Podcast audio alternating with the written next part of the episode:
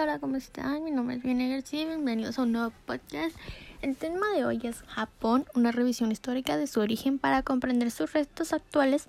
en el contexto internacional. Para empezar, la historia reciente de Japón ha tenido una gran serie de sucesos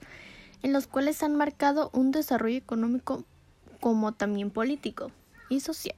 Pero claro, su conexión con el exterior, ejemplo, en los dos periodos Japón tuvo que generar un doble estratégico, ya sea interno como externo, con un fin de poder sortear la recomposición política tanto económicamente interna como bien tienen relación con los extranjeros. Una de sus hipótesis principales es que este trabajo es el que explique un desarrollo económico donde Japón ha pasado por muchas fechas las claves en su historia. Debemos entender primero que nada de la historia y la cultura del pueblo para poder considerarse de una manera más clara. La evolución de Japón y sus relaciones con el mundo, el primer apartado habla sobre cómo se ve reflejada el aislamiento geográfico de Japón, ya que en parte de la formación de su estado, su influencia que contribuyeron a moldear sus desarrollos históricos, el otro es la manera en la que se forman sus sistemas feudal, como asimismo lo histórico, son términos de desarrollo con características de procesos socioeconómicos. Estos procesos pueden generar grandes desarrollos históricos donde Japón posee las influencias y características muchísimo más avanzadas del continente asiático. Primero que nada, y Europa después, en el periodo de 1603 a 1868, ya que se establecieron características de individualidad en la cual la cultura japonesa entra en estas, encontrando los siguientes tardia y rápido. Son condiciones ecológicas y el aprecio por la naturaleza, lo cual influencia a la cultura extranjera, lo cual la conformación de tipos básicos y el destino de una cultura básica y tradicional. También resaltan muchos planteamientos de Masakazu, lo cual es la importancia del periodo Marumachi en la época de 1392 y 1573, en lo cual tenían valores culturales específicamente en las construcciones tradicionales en la cual la sociedad japonesa entra entre nobles, guerreros, mercaderes y artistas como también campesinos. El periodo Edo de 1603 empezó a mejorar conocido como el nombre de Bakufu Tokugawa. Se caracterizaba por el aislamiento en la historia de Japón, en el cual tuvo como definición los elementos que, lo que permitirían dar un paso a un desarrollo. Debemos considerar que el terreno económico es la transformación de un sistema feudal, lo cual estos sistemas son precapitalistas. En el campo de las innovaciones se comenzó con la importancia de la técnica y los métodos extranjeros, lo cual con una finalidad en parte de un desarrollo intelectual, lo cual hacía que se manifestaran de una llamada ilustración japonesa, que surgió en 1770, lo cual hubo un aislamiento donde se explica por, las, por los españoles en Filipinas. Muchos de sus viajes al exterior fueron prohibidos bajo un sistema de castigo, a lo que estos se crearon medidas necesarias, asimismo para el periodo de paz, como permitió que la producción de oro, plata y arroz se incrementaran, lo que influyó para que la sociedad japonesa mejorara ligeramente su nivel de vida lo cual enfocaría a desarrollar nuevas actividades económicas. Una de sus importancias en este periodo era que radicaban lo que era la definición de rasgos principales y los contemporáneos, lo cual la sociedad japonesa, es decir, ¿a qué nos referimos con esto? A su modo de pensar, a su escala, a los valores y su contacto social y sus instituciones públicas. La época Meiji hacía restauraciones del poder imperial y la renovación de sus estructuras sociales, lo cual fue a mitad del siglo XXI por la presión de los Estados Unidos y Rusia. Lo que al final hizo era que el capitán de la escuadra, si bien se mencionaba, era Matthew, quien hizo que su flota llegara a la costa de Japón y obligar al gobierno japonés a aceptar una carta, lo cual el presidente le pedía la apertura de los puertos de Japón para el exterior, ya que las autoridades japonesas pidieron un año de plazo para poder entregar su respuesta, ya que ellos no tenían la decisión de contestarlo en ese momento. Ya que esto fue tratado, terminó con más de 200 años de aislamiento de Japón, lo cual su política fue de exclusión, haciendo que los puertos japoneses, al comercio con los Estados Unidos, garantizaron la seguridad de náufragos estadounidenses. La llegada de los extranjeros a Japón a mediados del siglo XX no hizo más que apresurar el, el, el decaimiento político, lo cual resolvió muchas restauraciones del poder político, lo cual presentó innovaciones significativas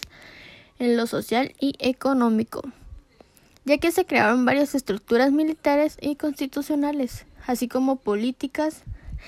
de exterior moldeadas a una práctica europea y estadounidense.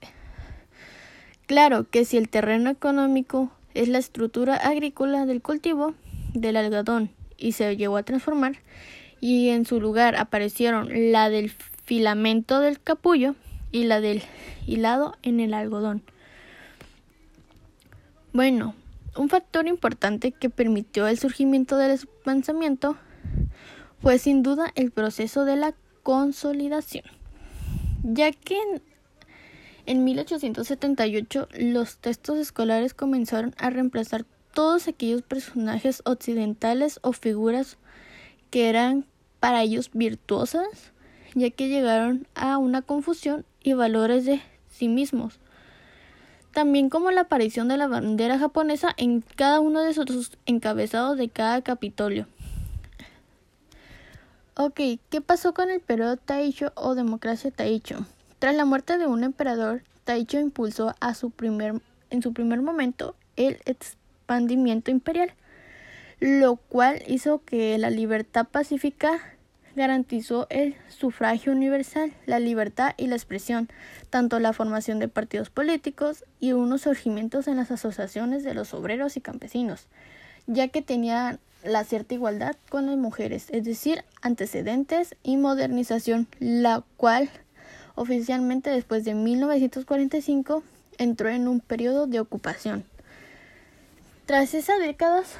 ese crecimiento económico pudo llegar a ser una ligera recuperación para la economía japonesa, ya que tiene demasiados retos, ya que no solo se, la, se pelea por los mercados internacionales, ya que también China y Corea hace que ahora tenga el, liderazgo con las economías emergentes del mundo, ya que Brasil, Rusia, Sudáfrica y quizás México, lo cual el concepto competitividad se podría decir que es just time o procesos de calidad óptimos, los cuales se tendrían que evaluar y deberían de adaptarse de nuevo al entorno económico mundial, ya que se encuentra en ciertas crisis. Pero la competitividad japonesa, de cierta manera, son negocios en el cual el mundo tendría que ser muchísimo más acorde aquellas dinámicas nuevas y relaciones económicas internacionales, lo cual Japón tiene que entender que ya no es el número de ciertos términos económicos, sino que el mundo, y si no, tiene que haber un gran cambio en su visión global hacia los negocios. Ya que Japón tenía la experiencia y una cultura muchísimo más capaz de adaptarse a cualquier cambio repentino, ellos esperaban que en esa época la crisis lograra adaptarse de nuevo y seguir transmitiendo cada crecimiento y desarrollo económico. Pero la naturaleza de su política económica exterior hacía que sus esfuerzos ocuparan un papel protagónico y de liderazgo con cierto internacional. ¿Qué sucedió en las posguerras? Cuando pasó la Segunda Guerra Mundial se inició a la edad contemporánea de Japón, lo cual fue muy conocida y estudiada por la desmilitarización, la democratización y la rehabilitación del país, ya que tenían consecuencias de la derrota por las fuerzas de los Estados Unidos. Japón ocupó demasiado su caída de su economía. Al terminar la guerra, cuatro eran los grupos de que mayormente controlaban el aparato industrial de Japón, Mitsui, Mitsubishi y Yusuda. En la guerra de 1937, a finales de 1936, luego de que fueron amenazadas expansionistas de la Unión, Japón firmó un pacto de asistencia, primero que nada con Alemania y luego después con Italia. Más tarde, Japón inició una guerra contra China,